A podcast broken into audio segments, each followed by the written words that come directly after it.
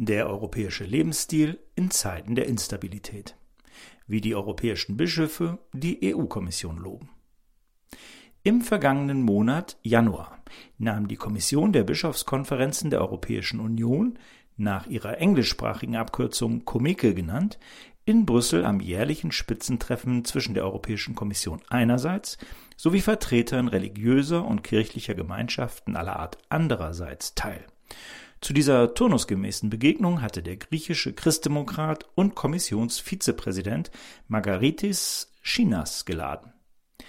Es war Weihbischof Theodorus Hugenbohm aus den Niederlanden, der gemeinsam mit dem italienischen Bischof Mariana Crociata als Comeke-Präsident dabei leider die Chance verpasste, ein wichtiges Zeichen zu setzen.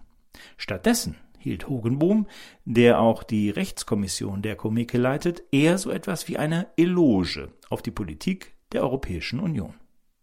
Mit Blick auf die Maßnahmen der EU während der Covid-19-Pandemie betonte Hogenbohm, der aus Utrecht stammt, wie wichtig es sei, die Zusammenarbeit zwischen den EU-Mitgliedstaaten und den EU-Institutionen zu stärken, um eine strategische Widerstandsfähigkeit für ein Europa der Gesundheit aufzubauen.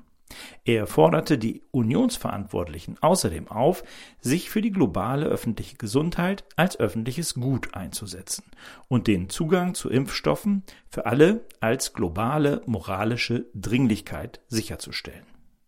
Kein kritisches Wort zu den innenpolitischen Implikationen des kürzlich vereinbarten EU-Migrations- und Asylpaktes kam über seine Lippen.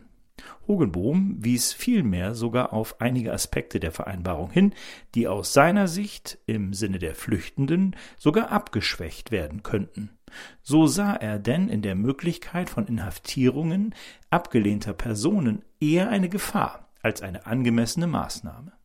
Auch bemängelte der Weihbischof das Fehlen eines wirksamen Rechts gegen eine negative Einwanderungsentscheidung noch an der Grenze Berufung einlegen zu können.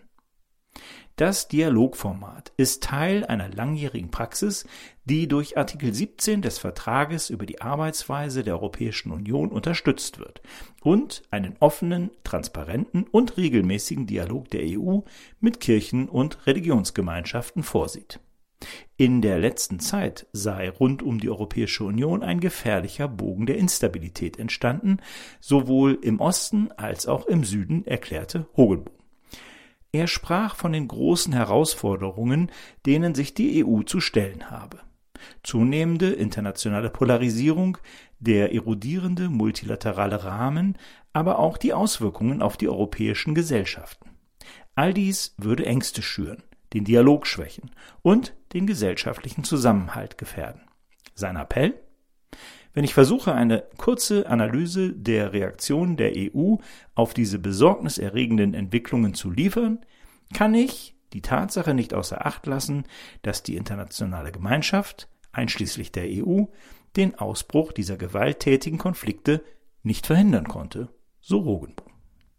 In seiner Rede ging er auch auf Russlands brutale militärische Invasion in der Ukraine ein und wiederholte so wörtlich den Dank der europäischen Bischöfe an die europäischen Entscheidungsträger für ihren unermüdlichen Einsatz, Solidarität zu zeigen und der Ukraine und ihrer Bevölkerung beispiellose Hilfe zu leisten. Die Auswirkungen der Reaktion der EU auf die Konflikte im Nahen Osten schienen dem Mann aus Utrecht jedoch weniger erkennbar zu sein.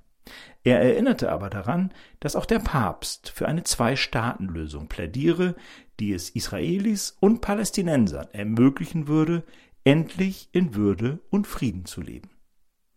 Politische Beobachter nahmen den weitgehend unkritischen Ansatz eher überrascht zur Kenntnis. Kein Wort der Kritik an Ursula von der Leyen, Präsidentin der Europäischen Kommission, deren lax gehandhabten Geschäfte mit Pharmagiganten den EU-Steuerzahler gigantische Summen gekostet haben. Hogenbohm hat die EU-interne Konfliktlinie in diesem Bereich außer Acht gelassen. Stattdessen ein weiteres Lob der Komike aus bischöflichem Mund. Die europäische Impfstrategie des Jahres 2020 war ein hilfreicher Schritt zur Eindämmung der Pandemie.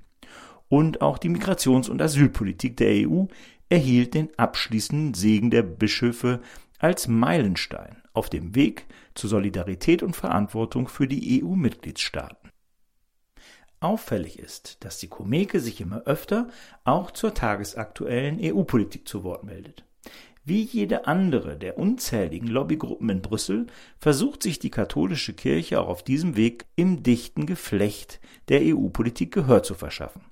Ein sicher richtiger Ansatz, wenn die europäischen Bischöfe Kontrapunkte setzen würden, eigene Wege aufzeigen, statt nur nachzuvollziehen, was sich Politiker in Straßburg und Brüssel ausgedacht haben. Die vielen Leidtragenden der neuen Krisen auf der Welt brauchen eine christliche Stimme. Am besten viele christliche Stimmen.